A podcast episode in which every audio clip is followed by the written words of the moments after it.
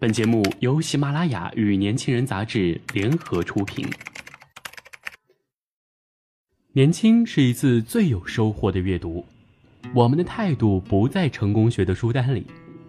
年轻人，年轻人 FM，让你杀死那个无聊的自己。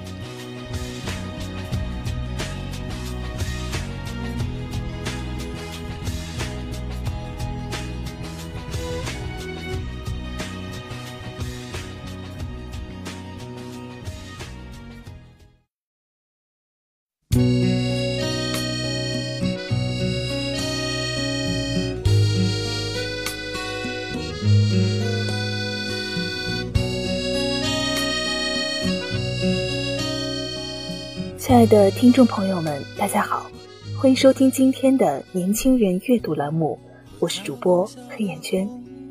今天我要跟大家分享的文章是来自阿路先生的《珍惜那个愿意陪你熬夜的人》。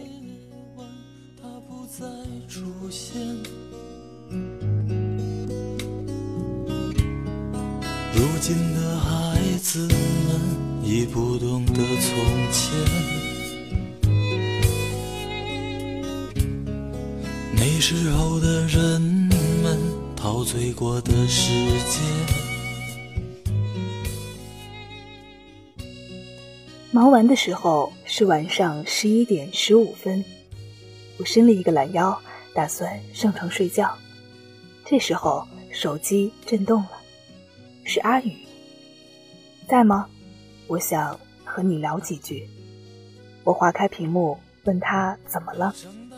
接下来，他花了很长一段时间和我叙述他和他女友以及女友的前男友之间发生的错综复杂的各种事，然后又絮絮叨叨地倾诉了很多他略带神经质似的焦虑。情情爱爱的事儿，其他人没有话语权，而我清楚地知道自己的任务，陪他度过这个注定难熬的夜晚。阿宇是我读本科时候的好兄弟，有求必应、两肋插刀的那种。四年同学，我唯独有一次没有帮他。大一高数考试，他软磨硬泡让我传纸条，我回了个白眼说不行，因为这是原则问题。凌晨两点，和阿宇说了晚安之后，我没有很快睡着，脑子里想起那些。曾经陪我熬夜的人。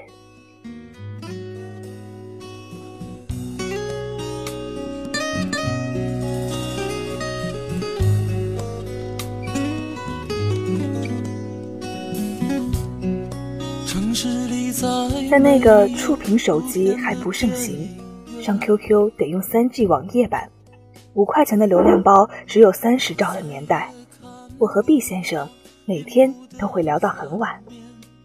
那大半个学期，毕先生每个早上都会挂着两个黑眼圈，大家都认定那是学霸熬夜学习的标志。可他们只猜对了一半。毕先生确实熬夜，但大部分时间是和我这个人群里一抓一大把的差等生聊天。在那段单调乏味又充满压力和紧张的高中时光。我每天最期待的事儿，就是晚上放学回家，放下书包，趴在床上给毕先生发短信。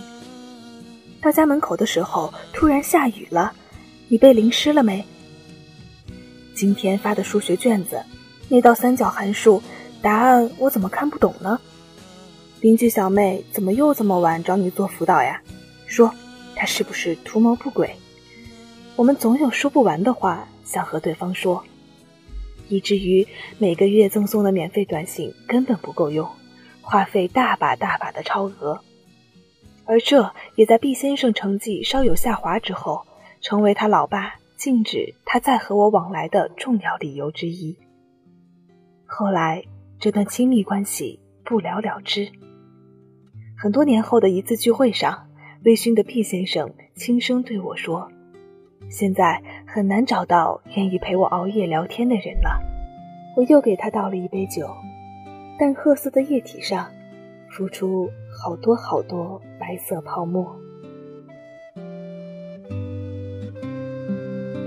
你说了晚安之后，我还坐在门口，睫毛膏和眼线黑黑的。大概一年前，我睡眠质量特别不好，常常失眠，而且固定会在凌晨四点醒。那段时间，阿月和我走得很近。得知我又一次在凌晨醒来，他开始抱怨自己睡得太死，明明定了闹钟，四点钟还是醒不过来。我一脸狐疑地说：“神经病，你干嘛这么折腾自己？”一个凌晨四点，我又醒了，睡不着，于是只能无奈地浏览手机。这时，阿月发来一条消息：“嘿，别担心。”我在陪你，你是不是脑子傻掉了？我当时没好气的骂他，可是心里却感动得一塌糊涂。后来我才知道，他为了等我醒来，竟然一夜没睡。康熙来了最后一夜，蔡康永和小 S 坐在床上，说了很多故事。某期康熙录影前的晚上，小 S 打电话给蔡康永，说。你愿意过来陪我聊一聊吗？凌晨三点半，蔡康永出现在小 S 家门口，然后一直陪她到天亮。回忆这段往事，小 S 有点不好意思地说：“我那天是有点茫然了。”蔡康永和小 S 相守十二年，每当小 S 陷入新闻漩涡，蔡康永总是会在一旁默默地陪着她。我们羡慕小 S，羡慕他有一个蔡康永，但其实我们的生命里也有这样的一个人，不管夜有多深，只要你需要他，他就会出现在你身边。我当然明白，经常熬夜很容易长痘变丑，更快变成黄脸婆。我也听说了又有某某员工因为熬夜加班导致猝死的新闻。熬夜很可怕呀，我知道的，但也正因为这样，才让我更加懂得，要珍惜那些愿意陪我熬夜的人。他那么在乎颜值，他那么胆小怕死，他的作息规律的让人发指，但他却心甘情愿陪你度过一个又一个漫漫长夜。这足以证明他有多在乎你。在黑暗中等着窗外变白的某个夜晚，辗转反侧的你摸索着手机，拨通了一串熟悉的号码。电话那头，他打着哈欠，声音萎靡又关切地问你：“亲爱的，怎么了？”那一刻，好像所有的茫然都有了意义，所有的彷徨和失落都变成一句：“真好，我还有你。”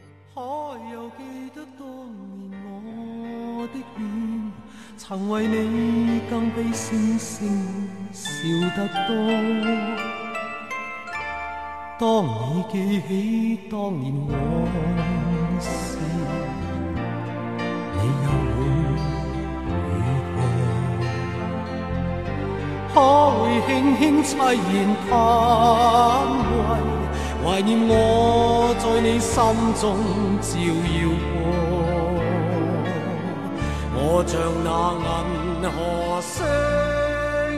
文章分享到这里就结束了。如果您对我们的节目有什么好的建议或者想法的话，就请在节目下方与我们进行积极的互动，也可以搜索 “youth 一九八一”或者“年轻人”，关注我们的微信公众平台。我是主播黑眼圈，我们下期再见。